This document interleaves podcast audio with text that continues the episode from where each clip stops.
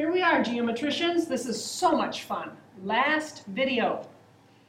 We're working with a cylinder here. Cylinder has a surface area of 800 pi and a volume of 3000 pi and find the exact surface area and exact volume of a similar cylinder reduced by a scale factor of 1 to 5. Okay, 1 to 5, is that going to increase or reduce? Well, we already have the word reduced here. So our uh, shape is going to be smaller, or the surface area number will be smaller, and the volume number will be smaller. Okay, so my scale factor is 1 fifth.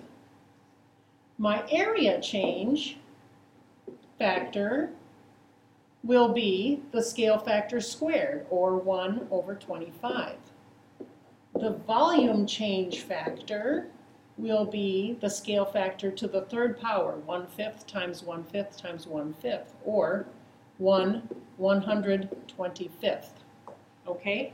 I don't know the radius of the cylinder, I don't know the height of the cylinder, I don't need them. I've got my original surface area, and I will apply the area change factor to it and get my new surface area. So, I have a surface area of 800 pi. I'm going to apply my scale factor, my, I'm sorry, my area change factor of 125th.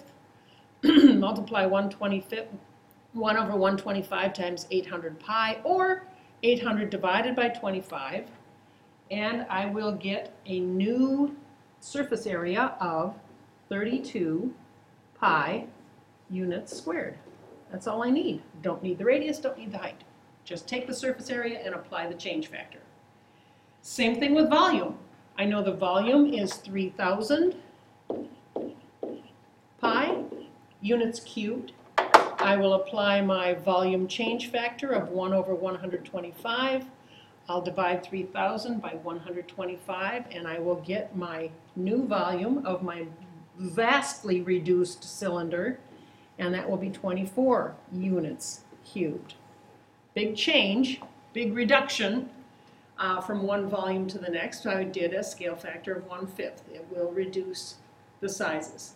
But you see how you can skip all the radius and the height and all of that stuff. If you've got your surface area or your volume and you have your scale factor, use those uh, numbers to get your new surface area or your new scale factor. Sorry, 24 pi units cubed. Never forget the pi. That gives me an exact surface area and an exact volume because I left pi in there in that format. So, lovely. Can't wait to do more of these. Have fun in class tomorrow when you get working on the assignment.